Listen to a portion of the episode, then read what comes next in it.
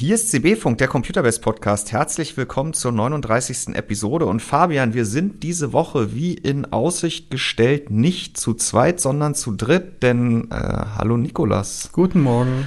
Wir haben uns mal wieder Nikolas in die Runde geladen. Es war ja auch letzte Woche mal wieder eine Leserfrage und diese Woche eigentlich auch schon wieder äh, warum immer nur wir beiden hier den Podcast aufnehmen. Äh, hallo Fabian, natürlich auch nochmal an dich. hallo Jan. Ja, die, die, die Frage kam äh, ganz konkret wieder auf nach, äh, nach Frank und nach Steffen. Ähm, und auch die sind eingeplant. Sie wissen es vielleicht noch nicht, aber doch, wir doch, wissen doch, vielleicht auch noch nicht wann. Aber wir werden die in diesen Podcast reinholen. Ich verspreche es euch. Ja, genau. Die, die, die Stimmen, die hier teilnehmen, die sollen in Zukunft immer vielfältiger werden und die Themen damit natürlich auch. Und Nikolas sitzt jetzt nicht hier äh, bei mir in Berlin in der Redaktion am Tisch, weil wir mit ihm über die neuen bahnbrechenden Intel Core CPUs der 14. Generation sprechen wollen, sondern wir wollen mit dir, Nikolas, nochmal kurz die bahnbrechenden Smartphone-Neuigkeiten ähm, und ob es welche gewesen sind der letzten drei Wochen aufarbeiten, nämlich iPhone 15 und Pixel 8. Und wir haben dieses Ganze, die Core-CPUs wurden ja schon angesprochen, den ganzen Podcast unter den Arbeitstitel Endlich neue iPhones, Pixels und Core-CPUs Fragezeichen gestellt. Fabian, du hattest, glaube ich, noch einen alternativen Vorschlag. Ich hatte den alternativen Arbeitstitel, ja, und zwar der langweiligsten Produktneuheit auf der Spur.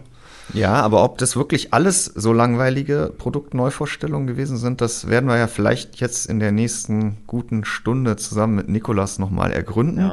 Ja, Thema iPhones, Thema Pixel, Thema Core-CPUs. Dann müssen wir ganz kurz noch über Anti-Lag Plus reden, Fabian, und teurere GeForce-Grafikkarten, bevor wir dann am Ende eigentlich erst äh, zu den jetzt schon angesprochenen Community- oder Zuhörerfragen kommen.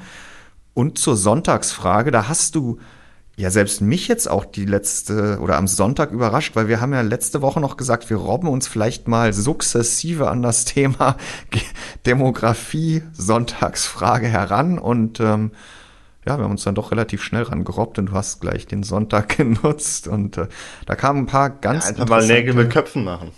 Ganz interessante äh, ja, Antworten oder Ergebnisse bei raus. Und Diskussionen. Damit, damit, ja, und Diskussion. Ähm, und damit schließen wir dann die dieswöchige Episode. Fangen wir an. Thema iPhones. Nikolas, ich sehe vor dir ein iPhone 15 Pro Max liegen ja. als Anschauungsobjekt und hier hinten im Raum liegt noch ein iPhone 15. Mhm.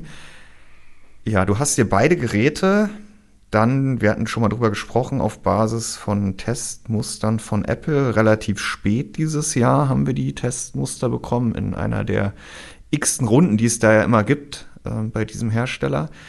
Im Detail angesehen, wie bahnbrechend ist denn jetzt deine dein Eindruck gewesen, den du dieses Jahr zu den Also ich behaupte, dass der Unterschied signifikanter ist als bei Intel von der 13. zur 14. Generation okay. Core i. Ja.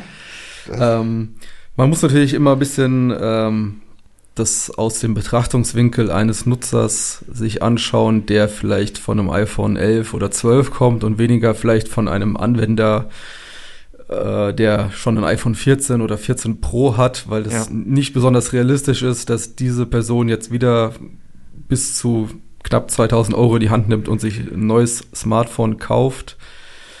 Wenn man von einem etwas älteren Gerät kommt, dann sind die Unterschiede doch schon sehr groß, aber auch jetzt für mich als zuvor ein Jahr langer iPhone 14 Pro Max Nutzer neben einem Pixel-Smartphone, was ich auch immer noch benutze, ja. um beide Ökosysteme ähm, im, im Auge zu haben, äh, ja, fallen mir dann doch schon die Unterschiede auf und seien es nur so kleine wie beim iPhone 15 und iPhone 15 Pro beziehungsweise Pro Max, dass jetzt das Gehäuse etwas äh, abgerundet ja. wurde zum Rand hin. Also es liegt schon angenehm in der Hand, das Smartphone.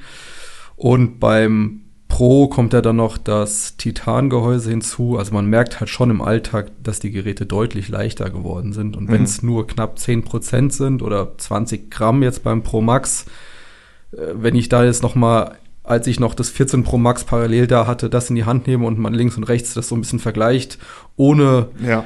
die Zahlen auf der Waage zu sehen, merkt man trotzdem sofort vom Handgefühl einfach, dass man hier ein viel leichteres mhm. Gerät in der Hand hält und ja, dann gibt's natürlich auch noch Veränderungen unter der Haube bei beiden Geräten und, und bei den Kameras und so weiter und ein bisschen bei den Akkus auch noch, ähm, die dann etwas mehr und auch mal etwas weniger ins Gewicht fallen. Mhm. Ja, aber du hast ja schon gesagt, es ist eben kein die, die Sprünge sind kleiner geworden. Ne? Also wir haben ja auch beim 15er oder jetzt letzten Mal, das erste Mal beim 14er, letztes Jahr diese Entscheidung von Apple, immer den vorjährigen SO, das vorjährige SoC einzubauen, viele Features aus dem vorjährigen Pro zu übernehmen, aber auch in der Generation immer noch nicht das ProMotion Display. ProMotion bleibt exklusiv bei ja, Also insofern sind ja bei dem kleinen, dem nicht Pro-Modell viele Aspekte gar nicht so richtig neu für die Serie, also für, für die, die, die, Variante ja, aber nicht für die fürs iPhone als solches. Genau. Das ist ja was, was jetzt auch seit letztem Jahr neu dazugekommen ist und insofern gibt es jetzt nicht so viele Argumente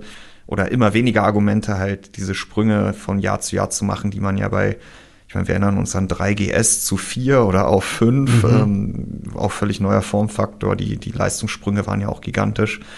Ähm, die gibt es einfach nicht mehr es gab ja so viele Probleme in den ersten Tagen bei den iPhone 15. Ähm, du hast das Gerät jetzt ja auch schon selber. Beim Pro ganz, vor allem, ja. Genau, beim, beim Pro vor allen Dingen. Ähm, da war ja von zu heiß laufenden Geräten zu hören, dann, dass ja, sie. Zuletzt irgendwas mit OLED Burn-In. Genau, das war jetzt ja ein ganz neues Thema, was diese Woche, glaube ich, oder am mm. Wochenende erst aufgekommen ist, OLED Burn-In. Du hast es bisher selber nicht erleben können.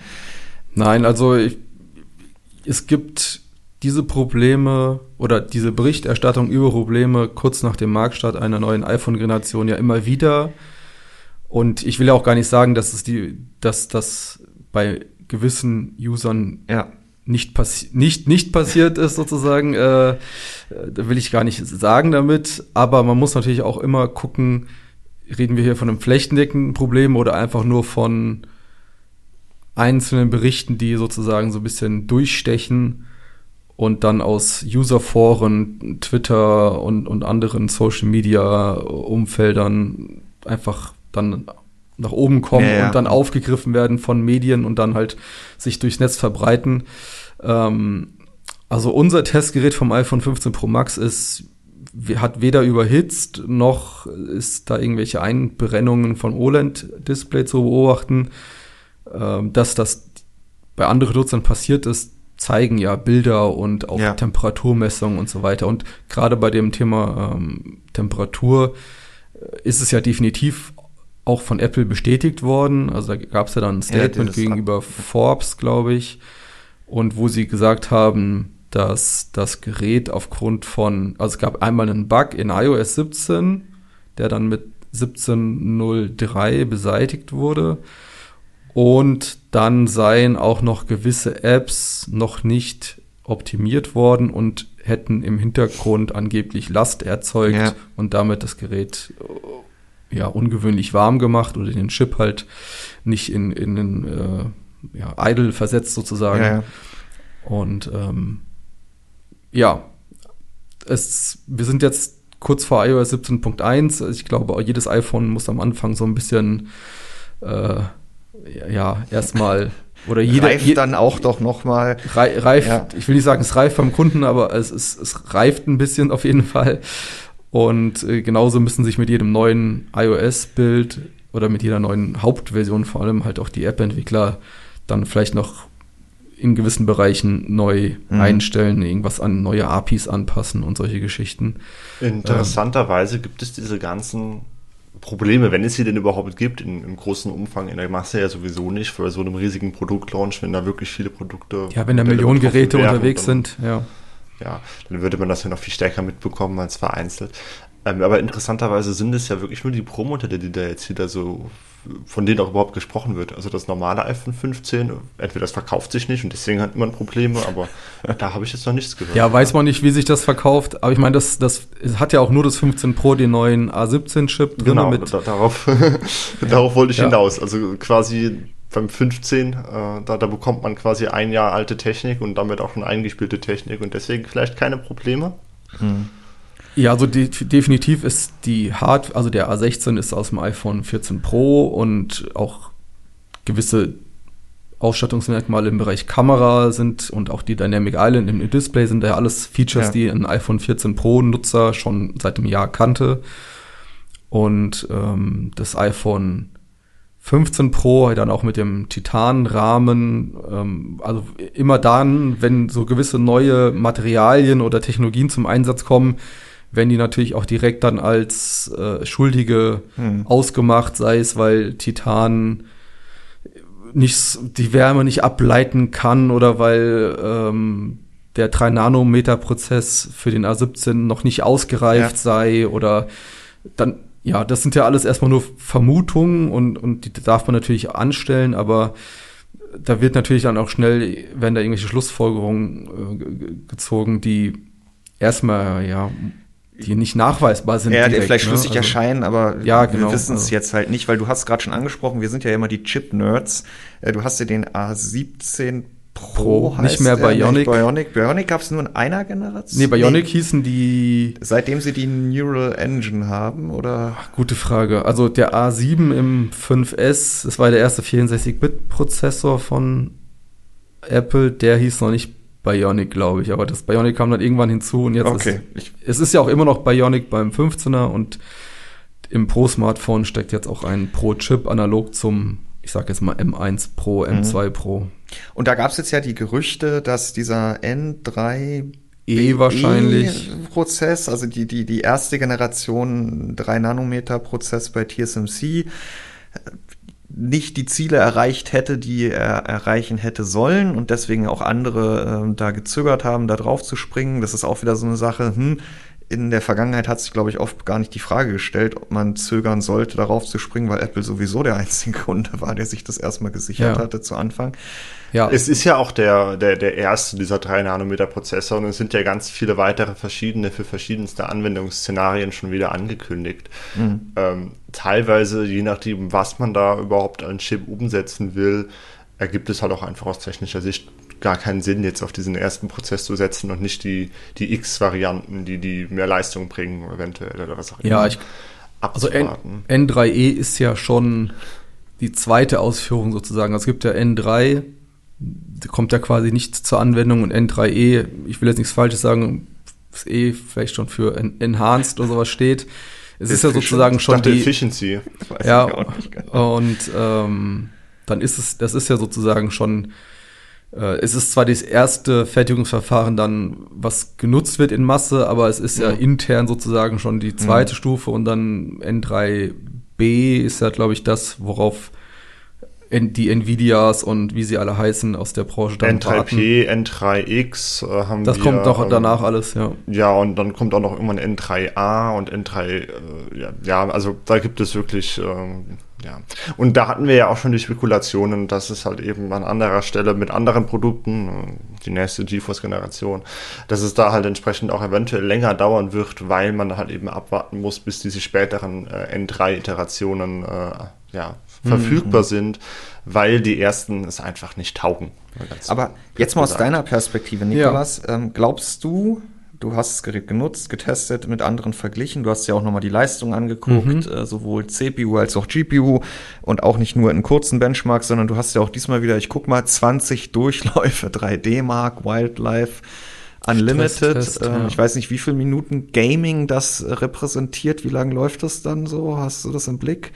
Also jeder Durchlauf Minuten? dauert schon so knapp eine Minute. Es sind okay. schon so 15 bis 20 Minuten Gaming am Stück in, in hoher Auflösung und Qualität. Ähm, ja, manche spielen sicherlich auch noch länger oder auch kürzer. Aber wir ja. reden ja hier jetzt nicht von einem äh, Candy Crush, sondern dann halt schon von einem äh, aufwendigen 3D Spiel mit, hat zwar jetzt noch keine Raytracing-Effekte, dieser Test, aber, ja. aber schon äh, hohe qualitative äh, Anforderungen. Aber wer jetzt deiner Einschätzung nach, glaubst du, Apple hätte gerne noch mehr Leistung reingepackt oder sind wir da auch einfach an einem Punkt, wir kommen ja gleich dann auch zu den Pixeln und dem ja. Aspekt Software mhm. noch mit deutlich größerem Fokus zu sprechen, dass das halt einfach nicht nötig ist und äh ja, also der A17 Pro ist ja nicht nur bei der Fertigung mit, mit 3 Nanometer jetzt äh, sozusagen wieder eine komplett neue Generation, sondern es ist ja auch wieder eine komplett neue Generation CPU-Kerne, eine komplett neue Architektur für die GPU, doppelt so schnelle NPU, neuer USB-Controller, wieder eine neue Media Engine, die jetzt auch AV1 dekodieren mhm. kann. Erstmals bei Apple. Also es ist ja sozusagen über den kompletten Chip betrachtet, äh, jetzt abgesehen vielleicht vom Speichercontroller, ähm, ich glaube, da hat sich jetzt nicht so viel getan, ähm, aber ähm, es ist halt ein komplett neuer Chip und es sind ja dann auch die Kerne und auch die GPU-Kerne, die man ja dann auch bei einem, nennen wir ihn jetzt einfach mal M3 und so weiter mhm. finden wird. Also war ja auch schon beim M1 und M2 ja. so. Ähm, das wird dann in die Breite skaliert und ähm, deswegen ist das Ding schon ziemlich, äh, ja, ich will nicht sagen, sorry. Hast du drin, auf ja. Leserwunsch. Ja. ähm, also, also, das Ding ist ja jetzt, ich will nicht sagen auf Kante genäht, aber geht in jedem Bereich komplett neue Wege. Also mhm.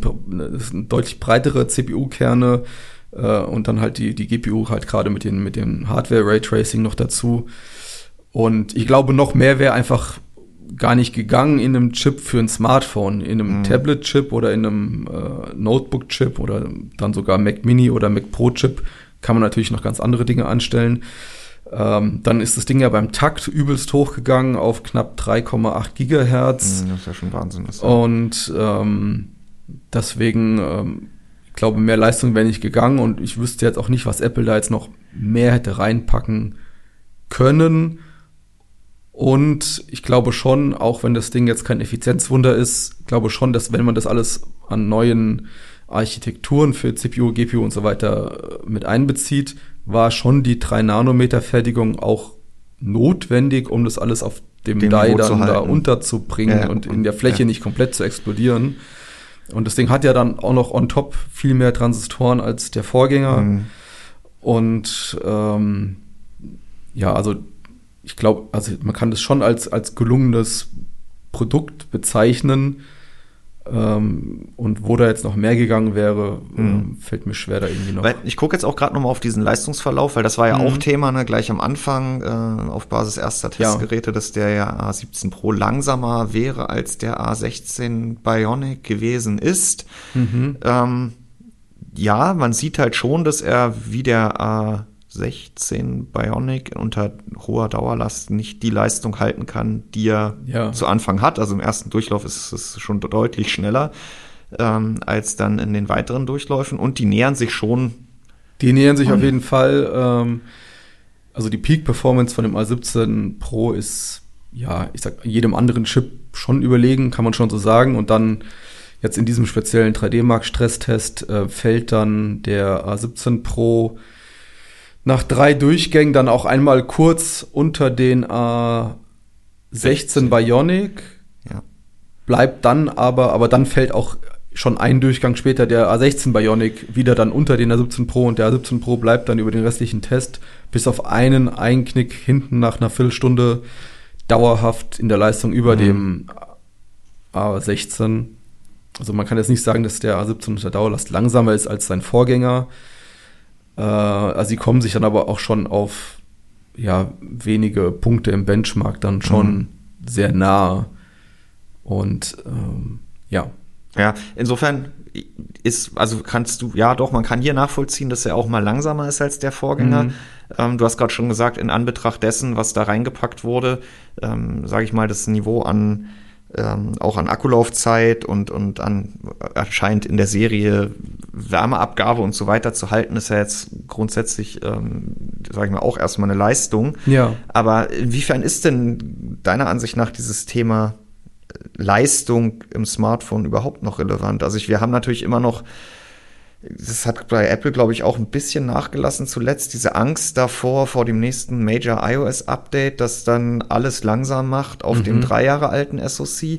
Auch da habe ich jetzt persönlich das Gefühl, dass das nicht mehr ganz so schlimm ist. Haben da auch die Hersteller so ein bisschen, weil sie die Entwicklung auch nicht mehr so krass vorantreiben können oder müssen, was die Rohleistung anbelangt, vielleicht ein bisschen zurückgefahren und es ist in Zukunft dann nicht mehr so relevant, wie viel Power ich habe, weil es reicht sowieso. Also es ist ja auch immer, Leser sagen ja auch mal, wozu brauche ich denn die ganze Leistung? Wer zockt denn diese Spiele und ja, so? Ja. Und jetzt auch Stichwort Raytracing, du hast, glaube ich, schon einen wichtigen Punkt angesprochen. Äh, ja, Apple hat damit geworben. Äh, aber letztendlich hat das iPhone jetzt möglicherweise mit dem A17 Pro nur Raytracing, weil das halt einfach in die Kerne rein musste. Ich meine, Apple war, war der letzte Anbieter ohne Raytracing. Also Hardware beschleunigtes Raytracing gab es ja dann schon von Qualcomm, von, von ARM, von Imagination ja. Technologies. Äh, also alle GPU-Anbieter abseits von ARM für Mobile Chips hatten ja schon Hardware mhm. Raytracing. Ja, aber Apple verfolgt ja auch eben dieses Ziel, das muss, es soll wahrscheinlich dann in die großen M Chips. Ja, das, das kann halt man ja fast schon als bestätigt jetzt ja. ansehen, weil diese GPU-Architektur wird definitiv in den M3 und davon die Abwandlungen reinkommen. Ähm, und ja, da ist ja auch noch mehr dann dabei. Also mhm. ich meine Metal FX Upscaling und solche ja, Geschichten ja. und, und also FSR, DLSS von für, Apple quasi. Von, von Apple. Aber zurück zur Leistung. Also siehst du da weniger Fokus drauf, auch zu Recht? Äh, also ich meine, man muss ja schon sagen, das erste, was sie gesagt haben, als dann die CPU angekündigt wurde, ist, wie viel Prozent mehr Leistung sie hat. Also und, und, und also man kann, ich glaube, da sind auch alle Hersteller so ein bisschen einfach gezwungen, immer neue Bestwerte anzukündigen oder Verbesserungen anzukündigen. Ich, ähm, ja, also wird schon jedes Jahr mehr kommen und der Fokus wird auch weiterhin darauf liegen. Ähm, Effizienz ist bei dem Chip jetzt hier, war bei den E-Kernen, wurde da kurz mal über Effizienz mhm. gesprochen, aber jetzt wurde jetzt nicht äh, groß gesagt, dass man jetzt durch diese 3 Nanometer Fertigung irgendwie doppelte Akkulaufzeiten oder sowas erreichen kann, äh, was man definitiv nicht, nicht kann. Ja. Ähm, und ähm, ja, also ich meine, wir werden uns vielleicht auch mal mit Jahren zufrieden geben müssen, wo äh, vielleicht nur einstellige Zuwächse dazukommen und dann eher an den Features mhm. geschraubt mhm. wird als am Takt und sowas. Aber ähm, was ja mal, was ja sogar gut wäre.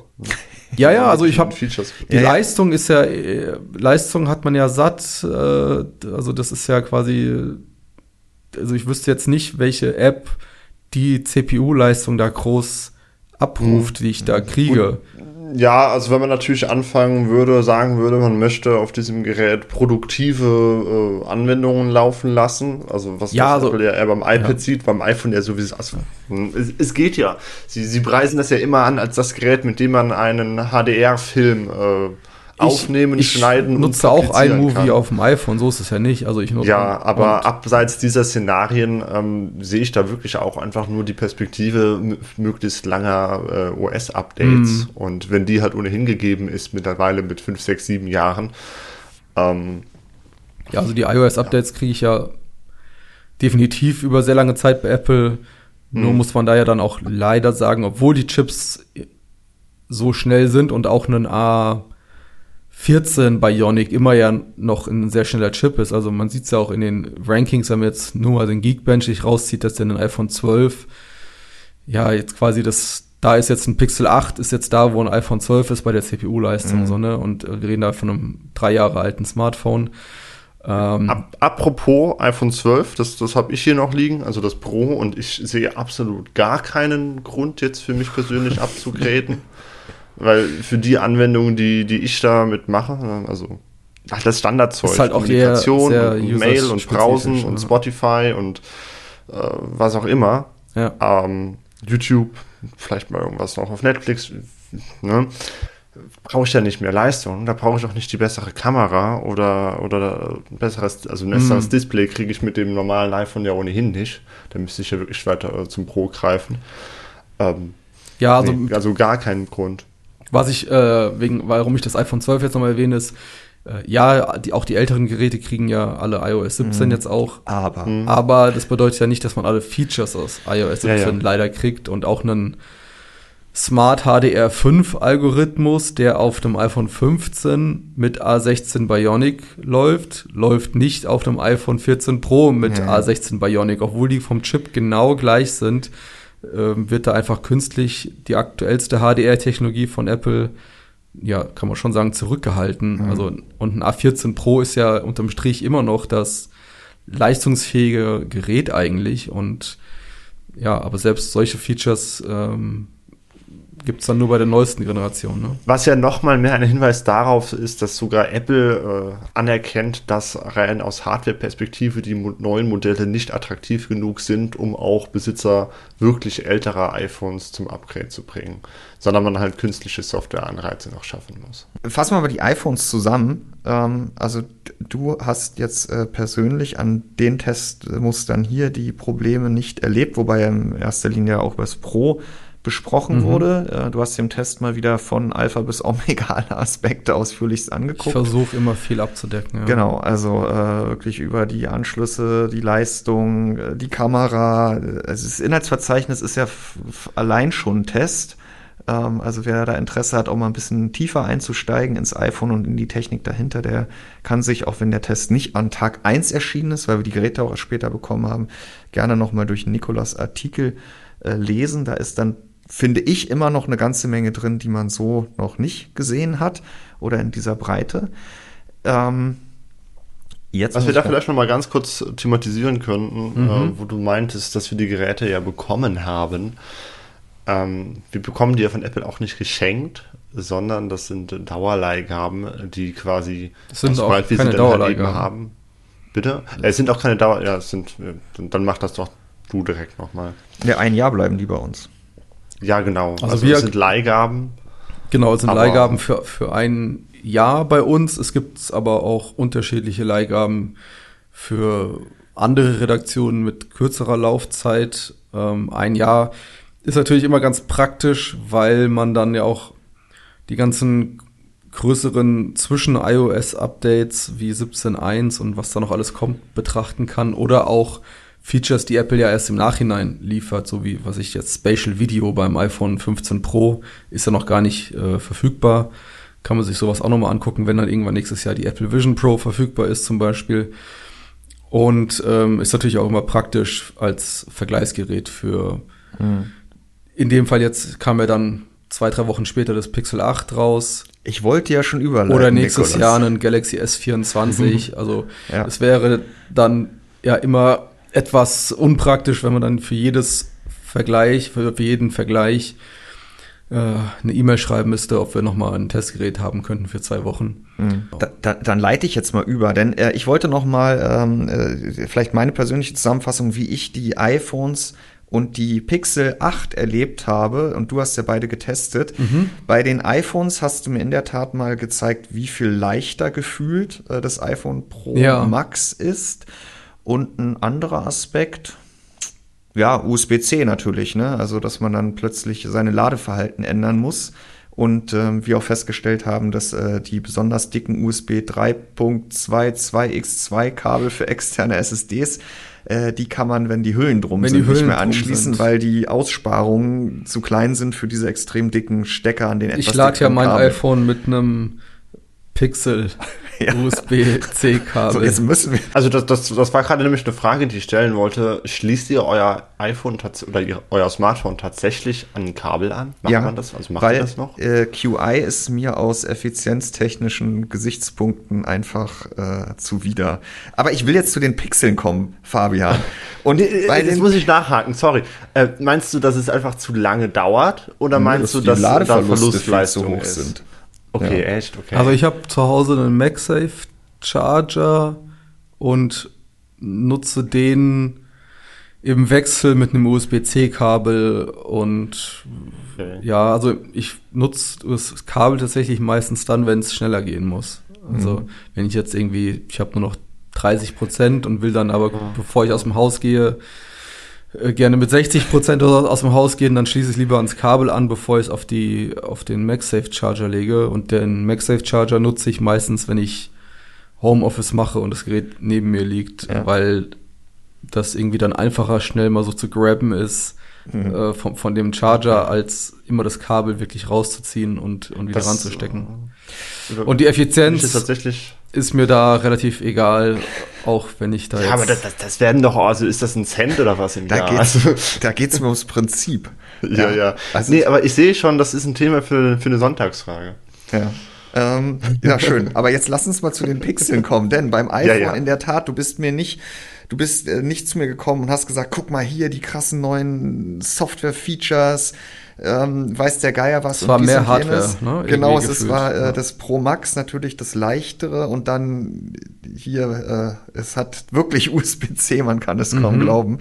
Während du bei den Pixel 8 immer mal angekommen bist und irgendwelche Funktionen gezeigt hast, dann durften ja Frank, Wolfgang und ich auch noch mal, der eine als Kameramann, der die anderen beiden. Ja, ich war als, ja auch noch dabei. Genau, du warst auch noch dabei, zusammen mit dir zu dritt auf dem Bild stehen. Wolfgang wir, war Fotograf. Ähm, dann, dann, ja, da, da war Software.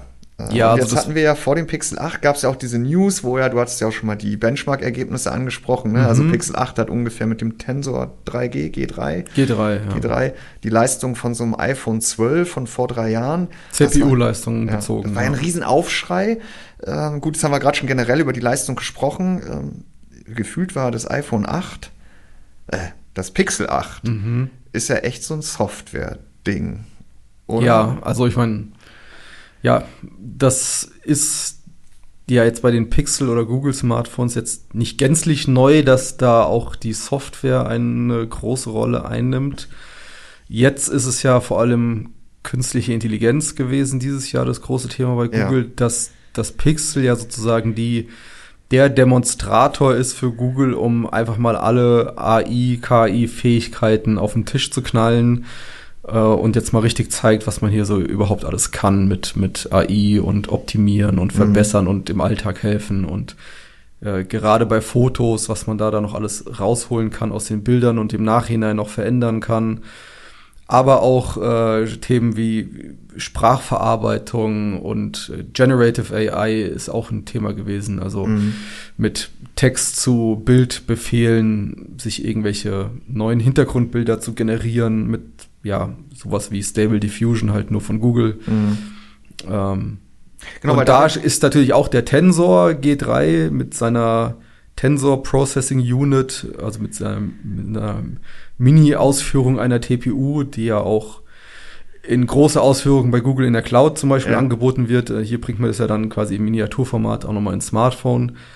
Ähm, und abseits davon nutzt Google ja ARM, CPU-Kerne und GPUs und hat da jetzt auch aktuelle Varianten integriert. Trotzdem ist das Ganze jetzt auf einem Leistungsniveau, wo man sagt, okay, das ist Oberklasse, aber es ist jetzt nicht High-End oder, mhm. oder Apple oder Qualcomm-Niveau bei deren neuesten Chips jetzt. Ne? Mhm.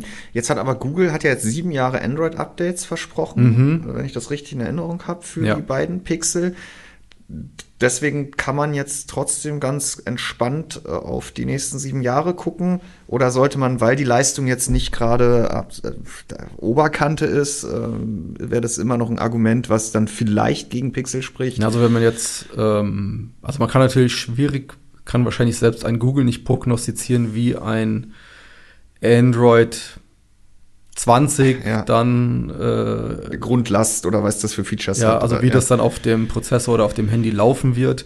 Also wir reden ja jetzt hier von Android Hauptversionen, Feature Drops und Sicherheitspatches bis Herbst oder Spätsommer 2030. Ja.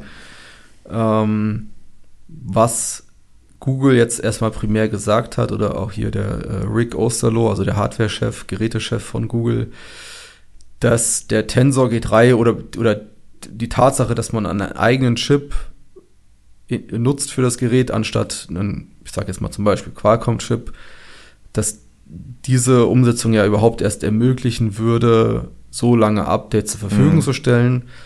Äh, ich glaube, bei Qualcomm wäre man so auf vier bis fünf Jahre äh, beschränkt.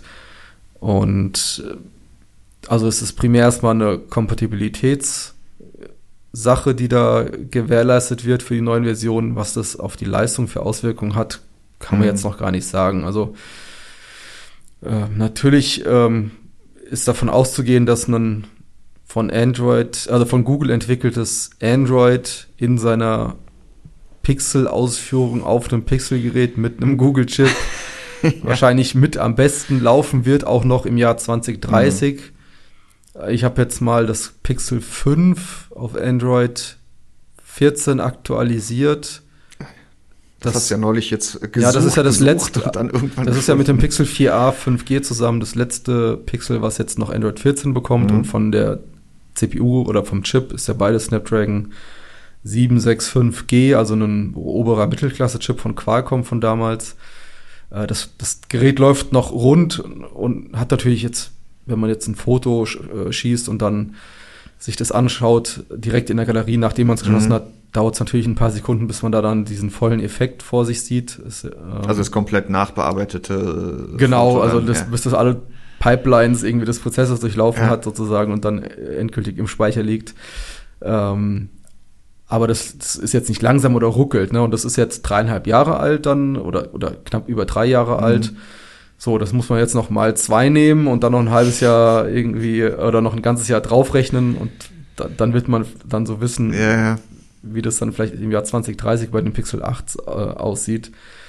Schwierig vorherzusagen, mhm. aber grundsätzlich kann man ja Google, was den Software-Support betrifft, jetzt nicht nachsagen, dass sie da äh, schluderig umgehen. Mhm. Es sind ja dann eher mal die ein oder anderen Hardware-Projekte oder Dienste, wo man dann irgendwie nach zwei, drei Jahren merkt, die, die laufen nicht und dann ab auf den Google-Friedhof damit. Aber der, die Softwareunterstützung war jetzt weder bei Nexus noch bei den allerersten Pixels jemals so, dass dann plötzlich nicht mehr geliefert wurde. Kommen wir wieder, jetzt sind wir ein bisschen abgebogen ja. in Richtung Leistung. Du hattest ja vorhin auch schon gesagt, also die CPU-Leistung ist halt die, die auf dem Niveau eines iPhone 12 liegt. Ja. Die ganzen krassen neuen Software-Features sind aber eher AI-basiert. Können wir gerne und über haben ja diese, diese ja. Äh, nutzen dann diesen AI-Co-Prozessor. Ähm, das fängt ja schon beim Lockscreen an, wo man ja Hintergrundbilder, hattest du schon angesprochen, sich eben mit ähm, entweder so vorgefertigten Schlagworten, ne, zeige mir Luftballons äh, über Bergen im Sonnenuntergang bei Schneeregen äh, erstellen lassen kann von einer AI. Es fängt auch beim Entsperren des Lockscreens an, weil man ja jetzt mit einer 2D-Kamera für Selfies auch die höchste Android-Sicherheitsstufe ah, okay. erfüllt für biometrische Entsperrmethoden, also diese Klasse 3 äh, das Pixel 7 war ja nur mit der Frontkamera ein Klasse 2 Gerät. Damit konnte man dann das Gerät entsperren, aber zum Beispiel nicht äh, Google Pay nutzen. Und beim Pixel 8 kann man ja, ja auch aufgrund der, ich sag mal, KI-Fortschritte sozusagen, mhm. auch mit einer stinknormalen 2D-Kamera jetzt, äh, sagt Google, dass sie einen höheren Sicherheitsstandard erfüllen können. Ähm, auch in Zusammenarbeit dann mit dem äh, G3, sodass der, äh, dass die vordere Kamera beim Pixel 8 jetzt für alles mhm. genutzt werden kann, wofür man davor teils noch den Fingerabdrucksensor gebraucht hat. Okay. Aber ja, dann die Lockscreen-Bilder oder halt auch die ganz normalen Home-Screen-Bilder, ja. das sind ja dann die KI-Hintergrundbilder, nennen sich die. Da hat man dann ähm, aus gewissen Kategorien, wie also Gemälde oder sowas, kann man dann irgendwelche Vorauswahlen treffen und dann mit, mit Textfeldern ein, ein Text-zu-Bild-Generator ja. anschmeißen, der dann, ja, ich sag mal so innerhalb von 15 Sekunden das einem schon ein bisschen, ja.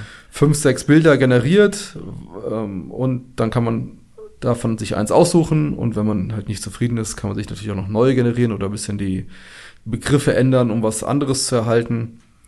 Und ähm, das ist so ein Beispiel für die KI-Geschichte. Genau, ein anderes ist das, wo du gesagt hast, hier Wolfgang, halt mal das Handy, Frank, mhm. Jan, kommt mal her, wir stellen uns jetzt mal in unsere Fotoecke und äh, gucken alle mal, malen die Kamera, jeder einzelne von uns, aber ansonsten äh, lustig in der Gegend rum. Mhm. Das ist dieses Best, Best Take. Take. Beste Aufnahme, glaube ich, auf Deutsch.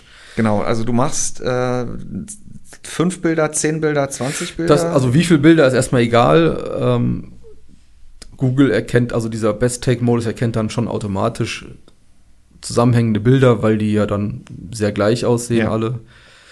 Ähm, und es geht darum, dass ich eine größere Gruppe an Menschen aufnehme. Äh, und bei allen Foto, den schönen Blick mit Lächeln in die Kamera einfange, genau. ohne dass das bei allen Menschen aber in echt gleichzeitig auch passiert ist, mhm. sondern ich kann dann aus also nochmal zum Hintergrund, also es geht natürlich darum, dass jetzt bei einem Gruppenfoto zum Beispiel oder Familienfoto mit den, was ich, äh, Mama, Papa, drei Kinder, Urgroßeltern oder äh, Schulklassenfotos, dass alle in die Kamera gucken, nicht gerade blinzeln, gähnen, Grimassen machen, was ich, Mittelfinger ins Bild zeigen, keine Ahnung, sowas kann man vielleicht nicht raus, rausretuschieren, aber äh, so, und das dann von allen einzufangen und was Besttake macht, ist von allen Aufnahmen, die gleich aussehen, die besten Momente zu einem Bild zusammenzufügen. Ja. Wobei man sich da jetzt auf die Gesichter beschränkt und dann, äh, wenn man diesen Modus aktiviert, sucht die Fotos-App von Google äh, erstmal die Aufnahmen, die zusammengehören, raus und stellt einem dann unten in so einer Leiste die Personen zur Auswahl einmal, die man mhm. auf dem Bild erkannt hat. Bei uns waren es jetzt äh, Frank, du und ich. Ja. Und dann kann man jeden Kopf unten in dieser Leiste so antippen und sich da dann den gewünschten Gesichtsausdruck aussuchen, der im ja, finalen Bild erscheinen soll. Und mhm. wir haben ja dann ganz bewusst ähm, nur einer in die Kamera geschaut und der andere hat irgendwie Hans, Hans Guck in die Luft ja. gemacht und äh, der andere hat irgendwie auf den Boden geguckt und das Foto, was ja im Artikel auch zu sehen ist, ist ja dann trotzdem eines, wo wir alle scheinbar gleichzeitig mit Lächeln ja. in die Kamera geschaut haben. Nur, dass es diesen Moment in echt ja gar nicht gegeben hat. Also. Es treibt diese Computografie. Ja. Äh, ja, wirklich auch nochmal ja. auf die Spitze. Also natürlich haben wir das aktuell auch schon mit, mit Farben, mit Belichtung, mit allen möglichen äh, Themen ja. auf den Smartphone-Fotos. Aber ja, dieses Bild hat es dann halt wirklich in der Tat so nie gegeben. Eine Überraschung hatte ich aber ereilt und ich glaube ja auch in diesem Zusammenhang, dass man ja, wir haben schon gesprochen, es gibt ja diese AI-Einheit, diesen TPU. Das läuft aber nicht alles nur darauf, weil du nee. brauchst ja auch also Google also, Cloud, Foto Cloud, wie heißt das? Das war so ein bisschen die negative Überraschung. Das war jetzt beim, beim Magic Editor war das ah, okay. der Fall. Das, ist ja das heißt, dieses Best Take läuft auf dem Smartphone fertig aus. Genau. Und beim Magic Editor, also es gab ja schon vor diesen Magic Eraser, also wo man ja eine Person, die im Bild aufgetaucht ist, ähm, die man aber nicht da haben wollte, dann einfach so rausradieren konnte. Also den oder die Ex. Genau. Und ähm, bei Magic Editor, den hatte man ja im Frühjahr zu Google I.O. das erste Mal demonstriert. Da kann ich ja dann zum Beispiel, also das Beispiel von Google war ja dann so ein, so ein, so ein Häuserdach mit einer, so einer Parkbank drauf, wo ein Kind saß mit, mhm, Luftballons, mit Luftballons, in der Hand. Ja. Und das Foto war aber links so ein bisschen abgeschnitten. Und dann konnte der Magic Editor den, diese Bank mit dem Kind drauf sitzen und den Ballons in der Hand einfach nach rechts verschieben ähm, dann entsprechend auch irgendwie ganzen Schattierungen dazu ja. neu berechnen und den abgeschnittenen Teil mit Generative AI noch hinzufügen, ja. also den Rest von der Parkbank und die paar Ballons, die dann gefehlt haben in, in dem Bündel. Und dann war der doch, äh, der Himmel war so ein bisschen gräulich, dann konnte man einfach noch einen blauen Himmel mit Sonnenschein mhm. einfügen und daraufhin hat sich ja dann wiederum auch die gesamte Beleuchtung des Bildes komplett verändert, ja, verrückt, ja. weil ja die Sonne auf einmal geschienen hat und nicht mehr grau der Himmel war. Und ähm, das wird wohl in der Cloud brechen. Also im Test äh, wollte ich das natürlich dann auch bei einem ja. Foto ausprobieren, war aber, ich, ich weiß es jetzt, also ich war nicht im Flugmodus, sondern ich war schon online, aber ich selbst benutze nicht Googles Cloud-Sicherung für Fotos. Und ich benutze zwar die Fotos-App im Offline-Modus sozusagen und wenn man die ja das erste Mal öffnet bei einem neuen Gerät, ja, ja. dann fragt die einen ja auch direkt, möchte man, willst du nicht deine ganzen Sachen in die Cloud schieben? Und da sage ich immer nein. Ich habe ja auch kein Cloud-Abo bei Google, das heißt, wenn ich das machen würde, würde sofort mein Cloud-Speicher irgendwie aus allen Nähten platzen. Und ähm, ja, und als ich diesen Magic Editor starten wollte, kam halt immer der Hinweis, dass ich dieses Bild, das ich bearbeiten will, zuerst sichern soll. Aber, aber ich wusste gar nicht, wo oder, oder weil es also dann dachte ich, ich müsste erst eine Kopie von dem Bild ja, damit erstellen. du es nicht kaputt machst. Ja, aber ja. das kann ja Google eigentlich auch so. Also wenn man bei Google ein Bild im, im Editor, im normalen Bildeditor verändert und dann speichert, dann ist es ja sowieso immer eine Kopie. Mhm. Äh, habe ich mich schon gewundert und ja, da fehlt dann einfach der Hinweis, ja in der Cloud sichern. Ne? Und dann habe ich das Bild halt manuell einzeln für dieses eine Bild die Cloud-Sicherung aktiviert und dann ging auch der Magic Editor und das wird halt dann bei Google online mhm. retuschiert sozusagen und äh, ja, das dauert dann auch seine Zeit. Und obwohl das in der Cloud gemacht wird, muss man da auch seine 10 Sekunden warten, bis der Magic Editor da alle seine Änderungen durchführt. Und da ist dann wohl die lokale Verarbeitung noch nicht den Aufgaben gewachsen. Mhm. Ja, du hast auch dazu ja, auch der Test ist ja wieder das Inhaltsverzeichnis allein ein Test. Ich glaube, das also war noch ein bisschen länger als vom iPhone. ähm, genau, das, das ist da keine Absicht. also es ist schon Absicht, aber das nicht das Inhaltsverzeichnis so aufzublähen, aber man will ja auch ein bisschen Übersicht haben. Nee, aber wer, wer äh, das Pixel 8 zwar mitbekommen hat, aber noch nicht so richtig weiß, was denn da jetzt die ganzen neuen Software-Features sind und was sie machen und wie es dann in der Praxis aussieht, der kann auch da gerne noch mal in den Test, das war auch Artikel der letzten Woche, soweit ich das gesehen mhm. habe, äh, gucken. Ähm, ich habe viele Kommentare gesehen von Leuten, die gesagt haben, wie was, ich muss da, ich muss meine Fotos in die Cloud laden. Also es ist jetzt auch nichts, was sofort bei allen dann. Hätte besser äh, kommuniziert werden können ja. von Google, finde ich. Also zur Keynote von, von den Pixel-Geräten hm, hatte man teils den Eindruck erweckt, dass das alles so on-device und halt auch viel schneller geht. Ne? Also mhm. Also bei, bei den Demo-Videos, die man gesehen hat, war das ja alles immer instant erledigt. Aber ja, allein schon sowas wie sich, wie sich so ein äh, Generative AI Wallpaper zu generieren, muss man schon ja erst diese krisseligen. Genau. Ja, also es, man sieht so, oder es ist wahrscheinlich sogar auch nur angedeutet, das ne, dass jetzt was passiert, ja. ja aber, aber man muss halt seine 10, 15 Sekunden warten. Und wann hat man heutzutage schon auf dem Smartphone noch Features, wo man einfach mal 15 Sekunden aufs Gerät starrt und sich nichts tut? Mhm. Ähm, und gerade bei sowas vermeintlich einfachem wie einem Wallpaper-Auswahl. Ne? Also.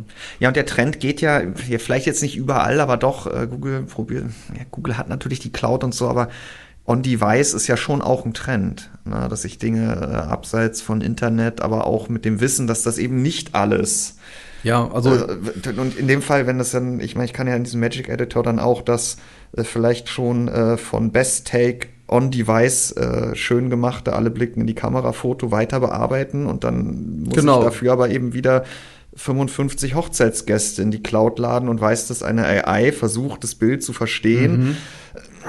Ja. Kann ich mir schon schwierig vorstellen für Nutzer, die das einfach nicht möchten, dass die Daten in die Cloud wandern. Oder die äh, ihr Handy nicht mit QI laden, weil sie der Ansicht sind, dass die Effizienz. Ja, also ich meine, ich kann das Bild natürlich nach der Bearbeitung dann wieder aus der Cloud entfernen, aber dann, äh, also ich glaube, man muss auch so realistisch sein, dass einmal hochgeladen halt ja. bedeutet, dass irgendwelche Daten einfach vielleicht dauerhaft zurückbleiben. Aber fass mal die, äh, die iPhones, ich gucke hier gerade in die falsche Zeile, auch die Pixel nochmal zusammen. Also mhm. es ist, wie, wie ich das wahrgenommen habe, auch für dich ähm, schon im Wesentlichen ein Software-Update, was getrieben wird durch die Hardware, die drin steckt. Ja, Oder es sind ja auch wieder, das, man muss ja auch sehen, dass das Android 14 auf dem Pixel 8 nicht das Android 14 mhm. ist, was andere Pixel-Geräte bekommen oder geschweige denn andere Android-Smartphones. Also es ist ja schon dieses sehr pixelspezifische Android 14 mit den ganzen Features. Also einen Best Take hast du nicht auf einem Pixel 7 und auch einen Magic Editor nicht. Und auch äh, die KI-Wallpaper habe ich jetzt ja. zu Hause auf dem Pixel 5 nicht, nur weil es Android 14 ja. bekommen hat. Und ähm, ja, und sie haben ja dann auch schon noch weitere Produkte wie ein Google Assistant mit Bart-Integration zu Keynote in Aussicht gestellt und da werden auch die ersten öffentlichen Tester Besitzer eines Pixel 8 sein. Mhm. Und man macht da schon sehr viel exklusiv jetzt auf die neuen Geräte. Und äh, ja, also auch da gibt es äh, Software. Äh, Diskriminierung nennt man es, glaube ich, immer, auch wenn man nicht das meint, was man da manchmal, aber es ist ja einfach eine Unterscheidung, ja. ja. Ähm, und, und sonst Kamera gut. Kamera war, ist gut, super. Also ich meine, für Fotos, ich bin ja auch früher schon, ich benutze ja kaum noch eine große Spiegelreflexkamera, ja. digitale Spiegelreflexkamera für Eventfotografie, sondern fast immer ein Smartphone und dann auch primär ein Pixel, weil ich die Fotos davon eigentlich immer bevorzuge. Und wenn ich Video schieße, dann nehme ich ein iPhone, weil da auch jetzt mit dem Pixel 8 das immer noch nicht an das, die iPhone-Qualität herankommt mhm. und auch zum Beispiel sowas wie 4K 60 HDR nicht unterstützt wird einfach von Google. Ja. Aber ähm, für Fotos finde ich, ist das schon so ein bisschen der, der Benchmark, das Pixel. Mhm. Ähm, wobei manche auch sagen, ja, dieses HDR-Processing ist mir ein bisschen zu übertrieben bei Google. Ähm, kann ich auch verstehen. Ähm, mhm. Und aber bei der Kamera, gerade beim Pixel 8 Pro, ist halt auch einmal alles erneuert worden. Alle drei Kameras, während ja bei dem iPhone 15 Pro Max ist ja das fünffach Tele neu und der Rest ist, ist, ja. ist, ja. ist, alt einfach. Ne? Ja, also und, und du siehst ja offensichtlich schon noch einen kleinen Fortschritt dadurch beim Pixel. Also, ist jetzt ja, auch, also ich meine, wir haben auch schon Kamera-Updates gesehen, die sind nach hinten losgegangen. Aber dein Fazit war ja auch, das ist schon noch mal sichtbar, ja, durch deine Augen. Also als Pixel Betrachter. 7 Pro ist schon sehr nah dran. Wobei bei, bei der Hauptkamera, beim Ultraweitwinkel, ähm, ist der Unterschied größer und beim Tele, äh, gerade in der Nacht, ist der Unterschied äh, größer. Äh, oder, oder ist das 8er im Vorteil, das 8 Pro. Äh, aber Google hat jetzt hat ja auch schon Zeiten, wo sie über, ich glaube, drei oder mehr Generationen den, den gleichen Hauptsensor genutzt haben und alles mit Software gemacht mhm. haben, Erneuerungen und Verbesserungen. Und mittlerweile sind sie aber einfach in der Geräteklasse oder in der, auch in der, in der Verbreitung der Smartphones so weit fortgeschritten und auch in einem Preisbereich angekommen, wo man jetzt, wo man sich das halt auch nicht mehr erlauben kann, wo man halt jedes Jahr jetzt abliefern muss. Mhm. Und das haben sie beim Display gemacht. Die Displays sind ja deutlich heller und besser abgestimmt auch. Das haben sie jetzt bei den Kameras gemacht, bei den, bei den äh, beim Software Support haben sie es gemacht. Die Geräte können etwas schneller laden, sie sind super verarbeitet. Äh, ja, und beim Pro mit 1100 Euro ist natürlich extrem viel Geld, aber sie sind noch in einem Bereich, wo jetzt ein Pro Max schon noch von, von Apple jetzt mhm. schon noch mehr kostet. Ne? Mhm. Ja, ja. Also hat sich da am Ende aber auch nicht nur bei der Software jede Menge getan, sondern du hast ja gerade noch ein paar Punkte angesprochen, halt auch hardwaremäßig hat Google ja. da dann dieses Jahr.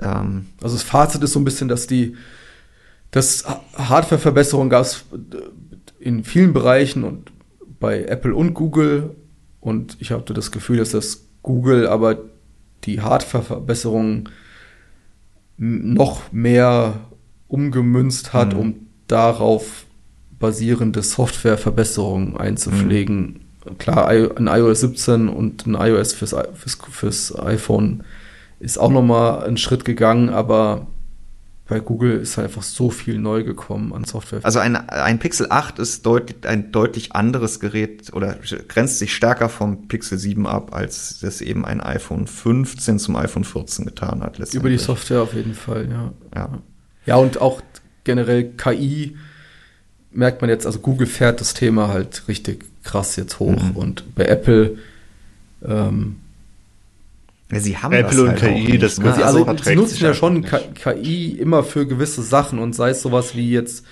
mit dem, das war jetzt ja bei iOS 17 auch, dass das Autocorrect von der Tastatur optimiert wurde, zum Beispiel. Das hatte man ja zur WWDC dann auch angekündigt. Oder dass natürlich auch mittels AI sowas wie wenn ich jetzt Fotos in der Galerie suche mit Schlagbegriffen ja, wie, ja, wie Auto oder Personen und sowas und äh, das nutzen sie ja auch und On-Device AI, aber insgesamt betrachtet ist ja der AI-Zug, ich will nicht sagen an Apple vorbeigefahren, aber wenn man mal guckt, dieser KI-Boom da ne, nehme ich jetzt eher so Unternehmen wie Google, Meta, Nvidia und sowas ja, ja. in den Mund als Apple unbedingt. Mhm. Ist halt, ist ja, kann man jetzt nicht sagen, dass das was Schlechtes ist, aber mhm. definitiv stellt Apple das Thema bei weitem nicht so weit in den Vordergrund, wie, wie es ein Google macht. Mhm. Ja, und ich frage mich, ob es daran liegt, dass sie da nichts haben oder dass wieder so eine Sache ist, weil sie ja auch diese Privacy-Schiene ja, seit ja. jeher fahren. Ich glaube aktuell eher, weil sie da nichts haben, aber das wäre vielleicht noch mal ein Thema AI grundsätzlich für einen anderen Podcast. Mhm.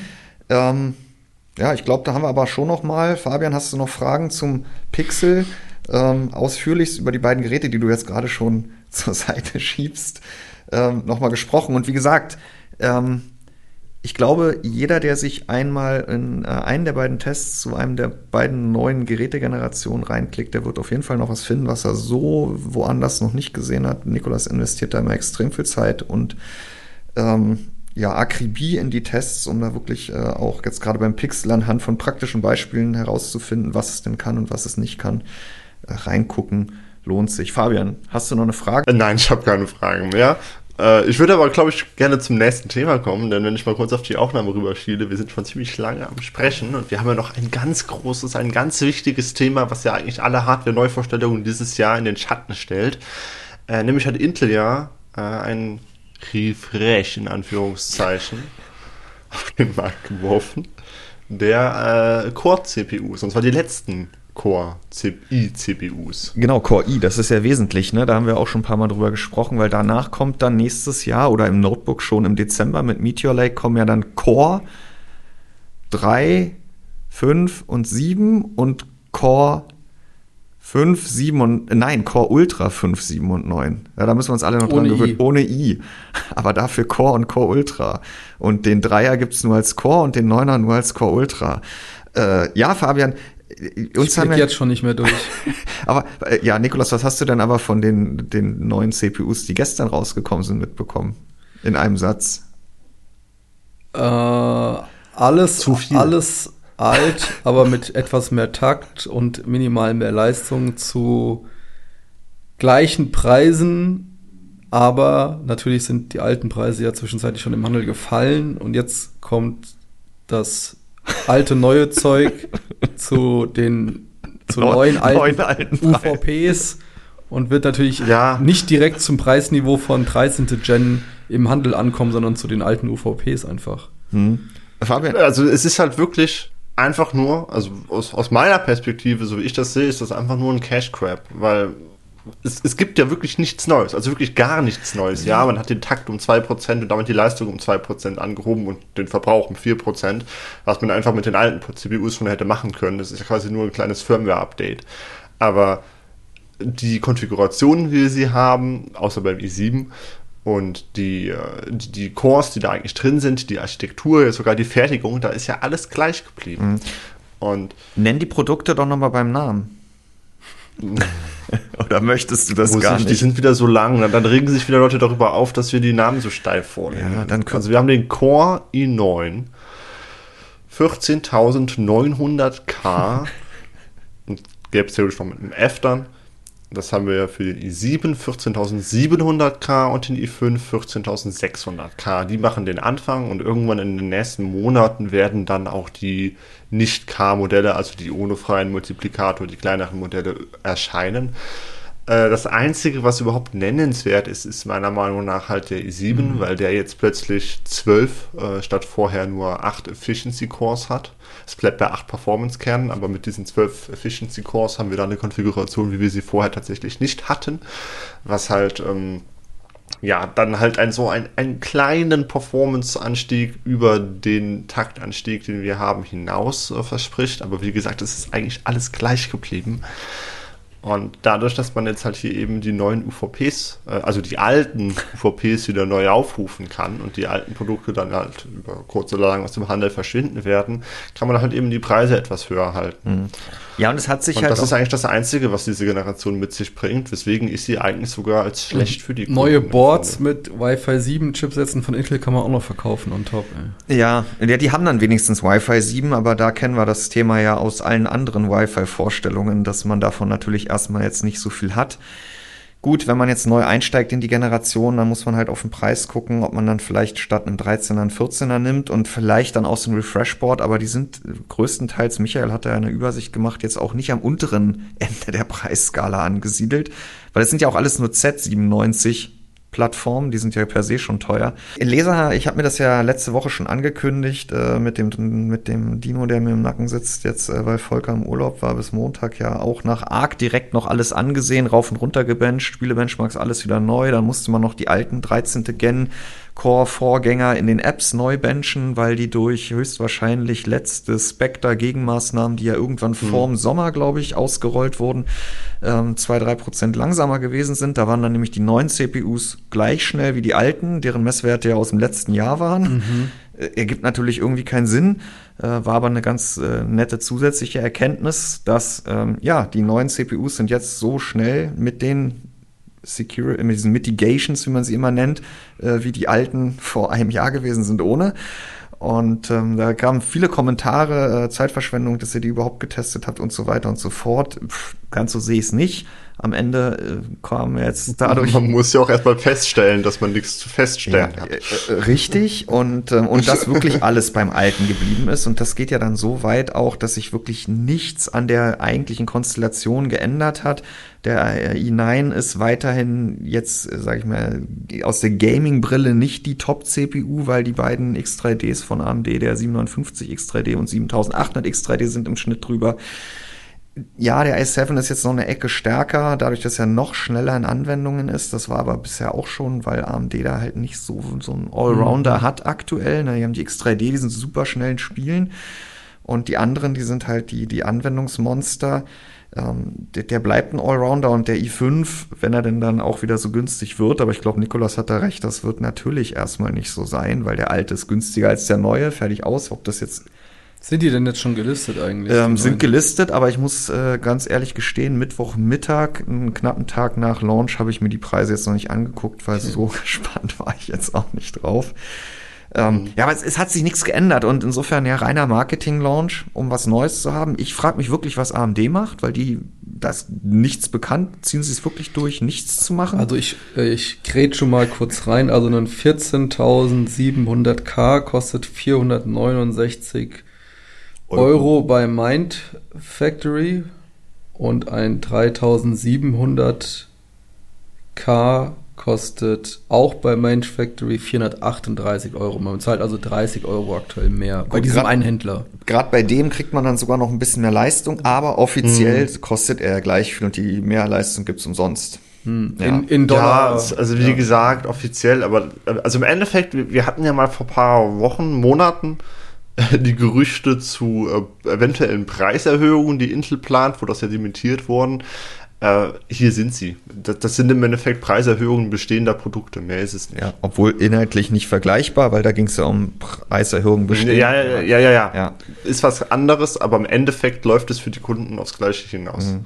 Also ich habe mir die drei CPUs trotzdem im Detail gesehen, auch immer mit direkten Gegenüberstellungen, Vorgänger, Nachfolger in allen drei Klassen. Dann haben wir das auch mal wieder zum Anlass genommen, einen neuen CPU Gaming Benchmark Parcours aufzusetzen da sind auch eine ganze Menge CPUs schon drin. Da kommen die nächsten Tage und Wochen höchstwahrscheinlich, wenn jetzt nicht plötzlich die große Patcherei wieder losgeht, Ende dieser, Anfang nächster Woche, auch noch ein paar ältere CPUs dazu, dass man unabhängig davon, ob man auf die 14. Gen updaten möchte, aber auch sieht, wo lande ich denn, wenn ich auf die 13. gehe oder auf eine aktuelle AMD-Plattform von einer älteren oder ähm, äh, sehr viel älteren AMD oder Intel-Plattform aber ich glaube, viel mehr müssen wir zu den CPUs auch nicht sagen. Intel hat da noch so Nebelkerzen reingeworfen wie, wie Auto AI, äh, Auto AI, Auto, Auto AIOC Features. Äh, ich glaube, das ist dann das, die richtige Buzzword-Kette.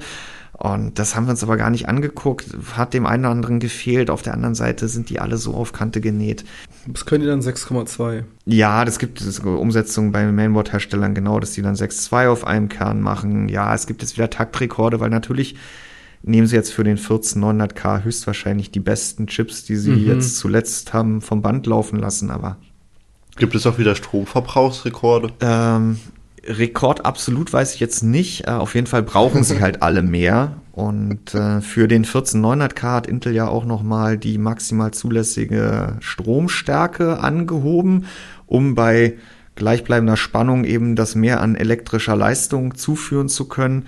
Und äh, in der Tat hatte ich bei Prime zweimal den Fall, weil ich einfach zu faul war, zwei 8-Pin-Anschlüsse ans Mainboard zu packen mit einem 1500 Watt Netzteil, das eigentlich stark genug ist. Äh, beim Starten vom Prime ist zweimal das Netzteil ausgegangen, weil halt über die eine Schiene einfach zu viel Strom abgerufen wurde. Ach, sieh mal. Ähm, ich dachte immer, das wäre nur ein Gimmick, aber wenn man einen Intel-Prozessor verbaut, eventuell nicht unbedingt. Ja, und es ging dann, ja, naja, so in dem Fall wirklich mit dem 1400K, den konnte ich erst dann in Prime betreiben, als ich das Netzteil mit zwei 8-Pin-Steckern, die es auf dem Mainboard ja gibt, oh äh, betreiben konnte. Ich kann jetzt nicht ausschließen, dass es mit dem 1300K nicht auch so gewesen wäre.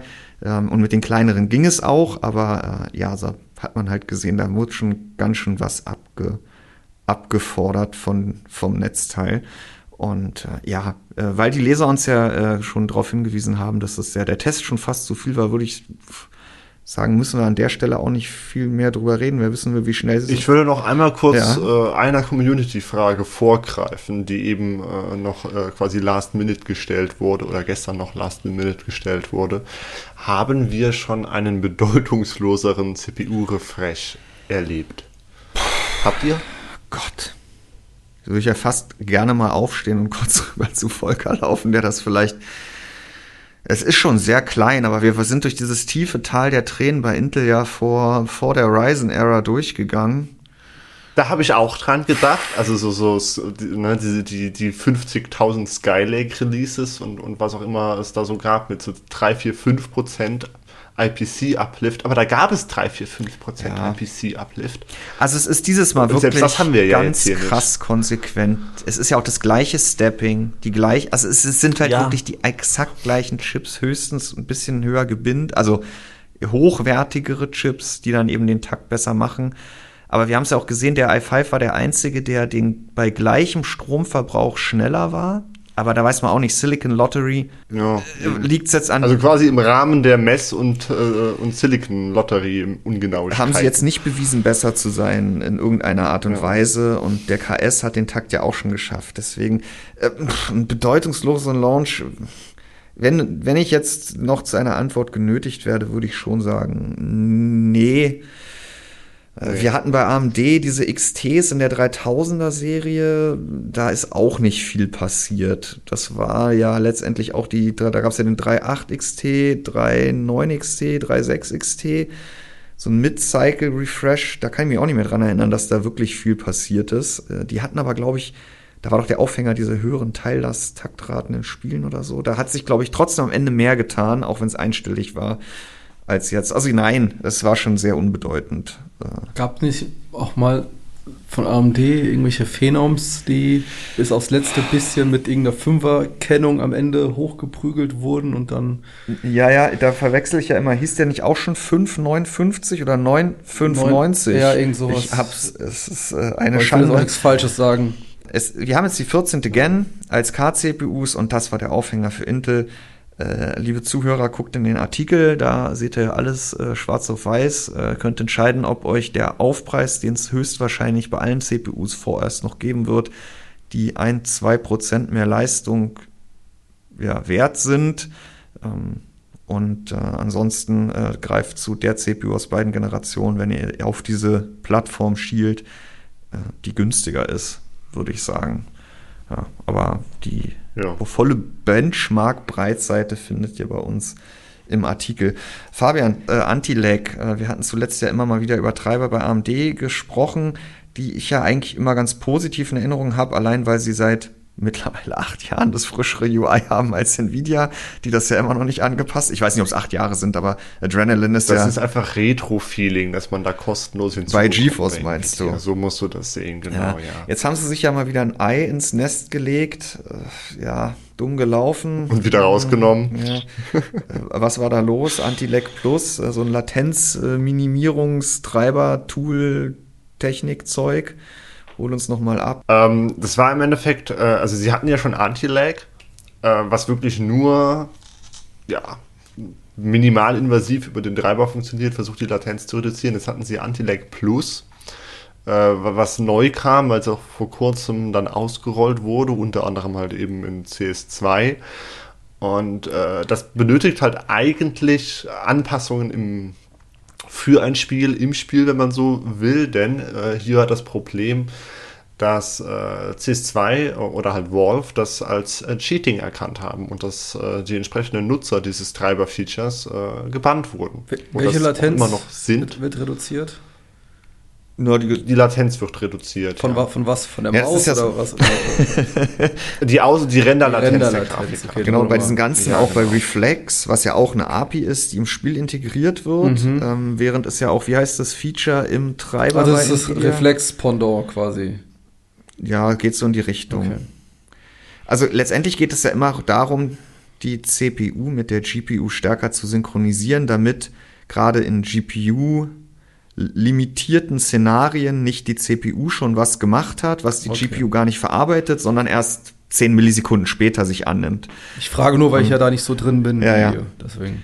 Nee. Und ja, und dieses, dieses Bannen ist ja dann auch nicht nur für fünf Minuten, sondern das hat ja schon härtere Konsequenzen. Ja, genau, also es ist halt so ein Wag-Ban. Also man, man sitzt halt erstmal da und kann jetzt halt nicht mehr wirklich, also ja. Zocken. Und ähm, dann haben sie gesagt, sie finden eine Lösung. Die Lösung war halt, äh, dass sie spontan einen Treiber bringen, der das äh, Feature ganz deaktiviert. Äh, der ist jetzt verfügbar. Wobei der auch nur also ist, soweit ich das im Überblick derzeit habe, gibt es derzeit für, ähm, es fährt ja wieder zweispurig, äh, mhm. der aktuelle Treiber, äh, der war ja eine Zeit lang wieder Unified, jetzt ist das wieder nicht. Ähm, und für aktuellere, neuere Radiografikkarten gibt es jetzt halt eben einen Treiber, der das Feature einfach deaktiviert. Und für Polaris und die 5000er, soweit ich das sehe, gibt es aktuell gar keinen Treiber, keine neuen mehr. Äh, die, was mit denen ist, weiß ich nicht, wobei Antilect Plus bei denen sowieso kein Thema ist. Ähm, glaube ich. Doch. Weiß ich, kann. Ich bin Übersicht. Ich, ich, muss, ich habe ganz ehrlich die Übersicht verloren. Bei all diesen rudimentären und, und äh, proprietären Features, die wir aktuell, da, da wollten wir auch noch mal einen Podcast drüber machen, aber egal. Jedenfalls, Antilect Plus ist jetzt erstmal deaktiviert und wir warten ab, was AMD da jetzt äh, macht, um das Ganze irgendwie ja, mhm. zum Laufen zu bringen und äh, die Rackbands wieder wegnehmen ja, zu können. Da können sich alle, alle, G, äh, alle GeForce, äh, alle Radeon-Nutzer äh, mit RX 6000 und RX 7000, die schon seit drei Wochen auf diesem Technical Preview-Treiber für Fluid Motion Frames treiberseitig sind, glücklich schätzen, weil soweit ich das mitbekommen habe, war da ja äh, Antilec Plus für CS2 nicht drin. Ach je. Ja. Also, Was ein Chaos. Ja. Nvidia hat aber auch äh, eine schöne Botschaft gehabt, äh, die Tage, für alle, die jetzt ja. endlich zu Weihnachten äh, 1500 Euro mindestens in die Hand nehmen wollten und äh, sich eine RT. Nee, es, es, es ist ja jetzt eben, ja, also genau, der Preis äh, der GeForce RTX 4090, der wurde im Laufe der letzten Monate, es ist ja jetzt ein Jahr her, gut ein Jahr her, dass sie erschienen ist, 12. Oktober 2022. Und seitdem wurde diese Grafikkarte ja immer mal wieder etwas günstiger, weil Nvidia äh, den Europreis halt eben dem Eurokurs gegenüber dem US-Dollar angepasst hat. Der war ja vor einem Jahr wirklich nicht gut, äh, war ja Parität. Und dann war es zeitweise wieder bei 1,1, 1,12 sogar. Oh, jetzt ist es aber in den letzten Monaten wieder ein bisschen gefallen. Also der Euro hat wieder Wert verloren und jetzt reagiert man offensichtlich darauf, auch wenn man das nicht offiziell kommuniziert, aber das wird der Grund sein. Allerdings auch nur bei der 4090, weil diese Anpassung wirklich marginal ist mit 1,7 Prozent, äh, die man dann halt den Preis anhebt von 1769 auf 1799 Euro.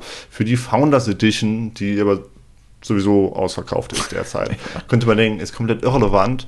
Tatsächlich, äh, wenn man sich die Custom Designs anschaut, sowohl der 4090 als auch der 4080, die sind in den letzten Wochen und Monaten im Preisvergleich wieder etwas teurer geworden. Also wir hatten jetzt im Sommer wirklich ab und an mal die Gelegenheit, eine 4090 äh, in irgendeinem günstigsten Custom Design für unter 1500 Euro Euro zu kriegen, zumindest fast durchweg für unter 1600. Mhm. Jetzt sind wir wieder bei 1660 derzeit für das günstigste Angebot. Mhm. Und bei der 4080 geht es auch wieder etwas eher Richtung 1200 Euro. Also ja, ja, das wird wahrscheinlich wirklich der Wechselkurs sein, der sich da bemerkbar macht. Ja, und gut, das könnte dann ja auch Nvidia dem Kunden schenken, aber machen sie halt nicht. Ja. Die brauchen das Geld. Also die, die investieren groß in äh, KI und, und äh, gut, bei denen kann man halt wirklich das komplette Buzzword-Bingo äh, abspielen, weil sie investieren ja wirklich in all das. Ja. Aber sie bräuchten das Geld, glaube ich, nicht, nein. Tja, da haben wir also dann eine Preiserhöhung äh, dem Euro getrieben, dem, dem äh, schwächeren Euro getrieben gegenüber dem US-Dollar. Ähm, ohne dass wir eine Mehrleistung kriegen, die es bei Intel ja noch mit 2% gegeben hat.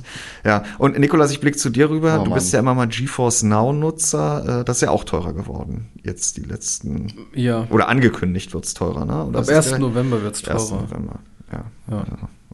Fabian, Nikolas, jetzt holen wir Super. ein bisschen Zeit rein, indem wir die Leser fragen. Äh, zwei der Fragen, die wir uns hier vorgelegt haben, mal in die nächste Woche schieben. Und weil wir nicht darüber sprechen, welche Fragen es gewesen sind, kann sich auch keiner auf den Schlips getreten fühlen. Ich möchte eine äh, der Zuhörerfragen, die uns diese Woche erreicht haben, äh, aber auf jeden Fall äh, stellen. Und das ist von Morpheus. Er hat sich, es, es fehlt das H hinterm P, deswegen äh, Morpheus oder Morpheus aber nicht Morpheus. Oder siehst du das ähnlich, äh, Nikolas? Äh, ich habe mich da auch nicht verschrieben. Der ähm, hat eine Frage an dich gestellt, Fabian. Könnte Fabian mal seinen, okay, in Klammern, ja. schönen, vollständigen Namen erwähnen, mit dem dazugehörigen, in Klammern, italienisch, Fragezeichen, Akzent in der Aussprache? Ja. Ähm, ja, äh, ich kann leider keinen italienischen Akzent äh, in der Aussprache haben, weil ich leider kein Italienisch spreche. Äh, auch wenn der Name teilweise italienisch ist, das ist einfach ein Rudiment, das über Generationen hinweg weitergegeben wurde. Ähm, ja, wie, wie spreche ich diesen Namen aus? Vicelio del Monego. That's it. Also ja. wie geschrieben. Ah. ja, also wie, wie, also für mich persönlich ist es halt wirklich wie geschrieben, weil ich es natürlich von klein auf kenne, aber ja. ja.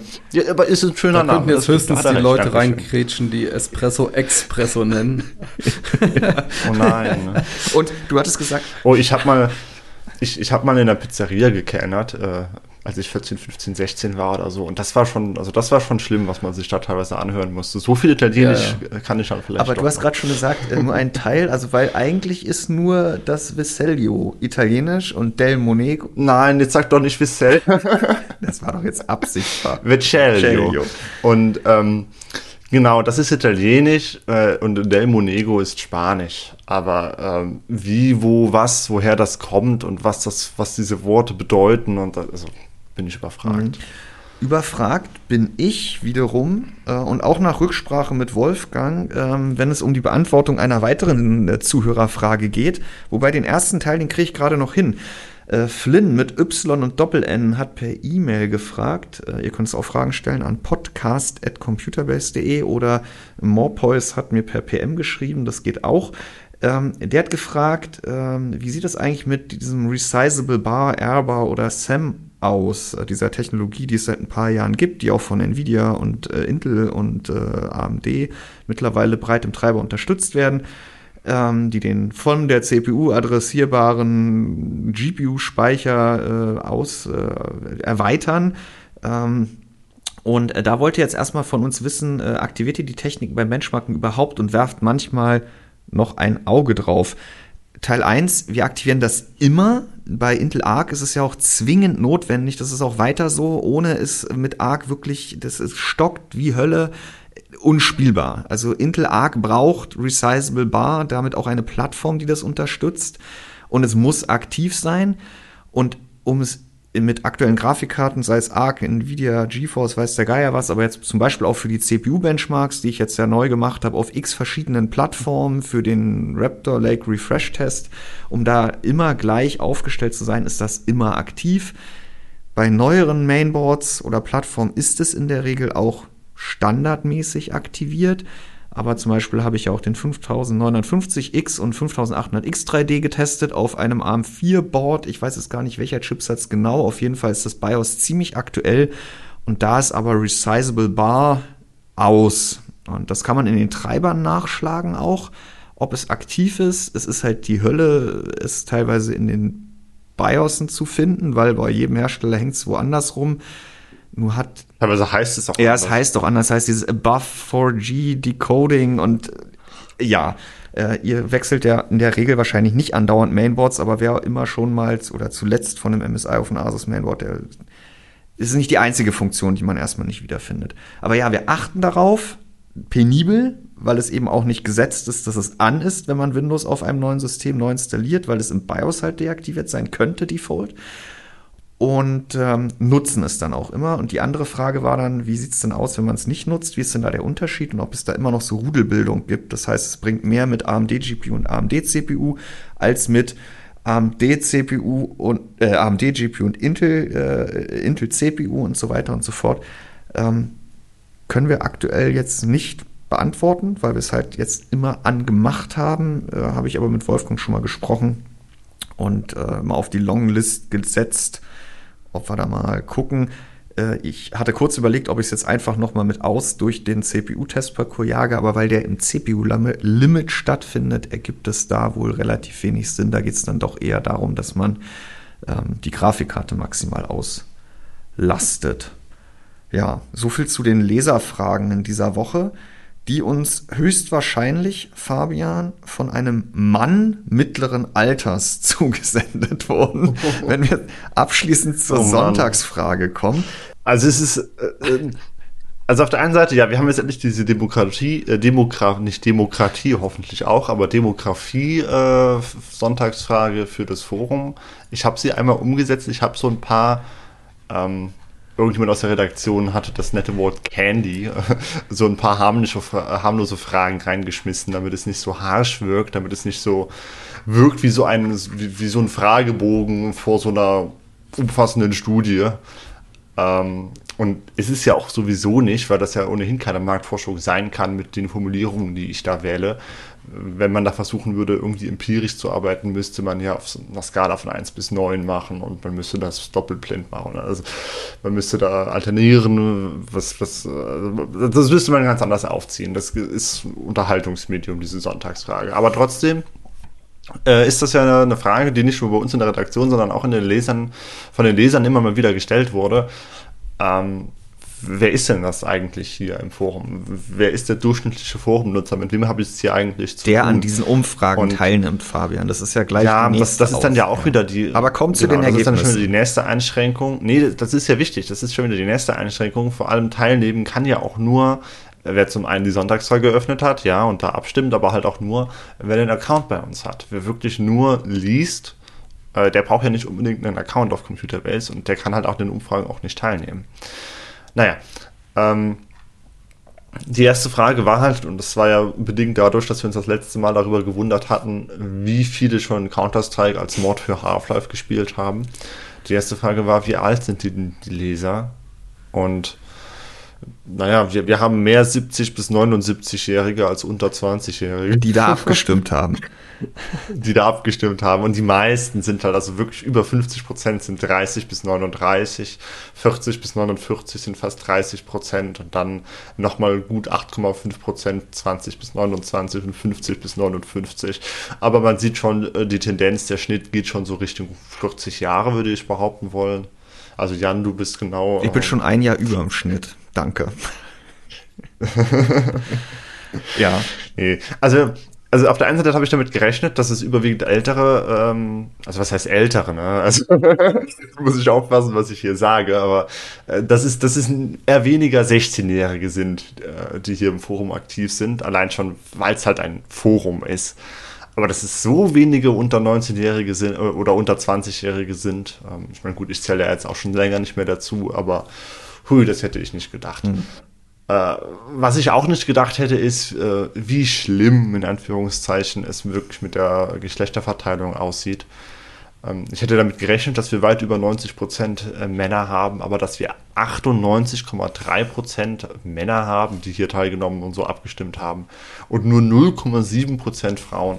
Also, dass es so schlimm ist. Ja, und das deckt sich jetzt auch nicht unbedingt mit dem, was wir halt wie aus den angesprochenen älteren Marktforschungs-, so Vermarkter-Sachen kennen. Und wenn ich auf die äh, Social Media Plattformen gucke, auf denen wir ja auch zugegen sind, dann ist das Verhältnis da auch ein anderes. Aber ähm, ich kenne jetzt auch keine Studie äh, und habe aber auch nicht danach gesucht, die sagt, dass bei solchen Umfragen immer nur Männer mitmachen ähm, und Frauen mhm. sie einfach links liegen lassen. Ja. Das deckt sich aber so ein bisschen zwar nicht ganz so extrem, aber auf irgendwelchen Herstellerveranstaltungen, Events, wie auch immer, ist es meistens auch irgendwie, dass äh, 80 Prozent auf jeden Fall Männer sind und ähm, dann noch mal vielleicht der ein oder andere weibliche Journalistin da mit anwesend ist. Äh, jetzt auf der Presseseite, auf der PR-Seite sieht es meistens immer ganz anders, ganz anders aus, aber ja, aber auch, also ich meine, das, das, das halt dieses ganze IT, mhm. vor allem dann halt dieses Technikumfeld, also Gaming spricht ja inzwischen auch viele, viele Frauen an und Mädchen, aber gerade dieses Technik- und Hardware-Umfeld, dass das sehr männlich dominiert ist, auch vom Interesse her, äh, das wissen wir ja alle, das ist uns ja bekannt, aber dass es bei uns im Forum dann wirklich so eindeutig durchschlägt, damit hätte ich, wie gesagt, nicht gerechnet. Mhm. Um, die Frage, die wiederum für die meisten Diskussionen gesorgt hat in den Kommentaren, was ich sehr lustig fand, äh, war die zur Lieblingsfarbe. Ja. Äh, ich habe da übrigens weil ich ja ganz gelb, gelb gewählt. Das ist wirklich meine Lieblingsfarbe. und äh, bin da, ja. ja und 4,5 Prozent der anderen Abstimmenden sehen das so wie ich. Ja, ich, ich bin einer davon Ach. übrigens. Ich, auch gelb ist bei mir. Ja, ja. Das, äh, Aber derjenige, der ne? die Umfrage erstellt hat, ist ja dann auch der Meinung, dass Weiß und Schwarz keine Farben sind. ja, genau, damit ist er. Ja, und darauf wollte ich jetzt zu sprechen kommen. Tatsächlich habe ich da einfach nicht dran gedacht, dass ich die Umfrage erstellt habe. Äh, also, also ich meine, Farbe ist ja, ist, ja, ist ja quasi Licht in einer bestimmten Wellenlänge. Schwarz ist die Abwesenheit von Licht und Weiß ist halt Licht in all diesen Wellen. Also ist ja, also ja, ohne mich da jetzt rausreden zu wollen, nee, ich habe einfach nicht dran gedacht, dass es schwarz und weiß. Und dann, dann habe ich es mir irgendwann, als die Umfrage online war und sich erst Leute beschwert haben, dachte ich mir so, ja, wie langweilig schwarz und weiß kommen. So langweilig in Anführungszeichen werdet ihr ja jetzt hier nicht sein. Äh, irgendwann wurde es dann sehr gravierend, wie viele Leute sich das gewünscht haben, aber dann nach, nach den ersten 1000, 2000 Stimmen da jetzt nochmal eine andere Option reinzuprügeln, hätte das Ergebnis dann halt auch komplett wertlos gemacht. Deswegen habe ich es dann sein gelassen. Aber man kann anhand der Enthaltungen, 1500 Enthaltungen sind das ja, ja so ungefähr. Ja, ja, zwei, also 750 mal weiß und 750 mal. äh, ich muss sagen, ich habe äh, bei dem, äh, was ist dein höchster Bildungsabschluss, äh, habe ich, hab ich heute erst festgestellt, dass ich falsch abge abgestimmt habe. Ich habe nämlich Hochschulabschluss abgestimmt und ähm, darunter steht ja, da wurde ich auch schon zweiter Hochschulabschluss beispielsweise Master und dann wäre das ja wohl auch das ja da, da, da, wurde ich auch schon drauf angesprochen, dass diese Umfrage ja jemand äh, gemacht hat, der noch grün unter den Ohren ist, weil er ja nicht zwischen Diplom und was auch immer unterschieden hat. Keine Ahnung, was ihr damals gemacht habt. Ja, wir haben gelernt, wir, wir haben uns Wissen angeeignet und nicht nur irgendwelche Titel, Fabian. Aber und, und dann ganz interessant, Fabian, ähm, so als letztes würde ich rausgreifen, damit wir heute auch mal zu Ende kommen. Ja, äh, Respekt an alle, die bis hierhin durchgehalten haben. Ähm, in welchem Jahr hast du dich für Computerbase registriert? Da haben wir 2001 so einen kleinen Peak, weil da mussten ja alle dann erstmal sich im neuen Forum anmelden, die es auch vorher schon gab. Also das kumuliert, glaube ich, so ein bisschen ich hoffe, mein, meine Erinnerung drückt mich da nicht. Wir hatten ja davor auch schon die Möglichkeit, in der Community aktiv zu sein, aber dann sind wir auf wie Balleten, wie, wie Ballet, ja. naja, gewechselt. Äh, und das aktivste Jahr war 2008, ne? Da sind die meisten, die hier abgestimmt haben, zu uns gekommen. Äh, da werde ich mal was machen, fällt mir in dem Moment ein. Ich äh, werde mal Steffen fragen. Das ist ja kein Hexenwerk, denke ich mal, nachzugucken, wie es denn wirklich ist. Und daran spiegeln wir dann alle anderen Teil Teilnahmen im ja. Forum. Das ist interessant. Ne?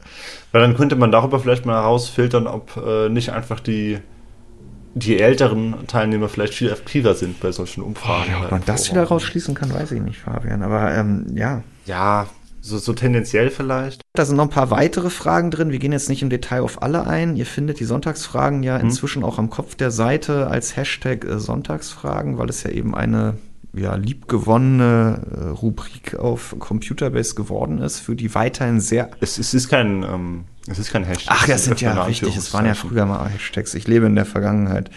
ähm, lass uns noch kurz in die Zukunft blicken. Nächste Woche widmen wir uns mal äh, einem, wenn jetzt nicht großartig was dazwischen kommt, Fabian, werden wir entweder das Thema, warum zum Geier testet ihr schon wieder äh, CPUs in 27p Auflösung oder DLSS, DLRA, FSR, FMF und so weiter und so fort widmen. Äh, wir haben schon ein paar Mal drüber gesprochen, dass da mal eine Sonderfolge notwendig ist.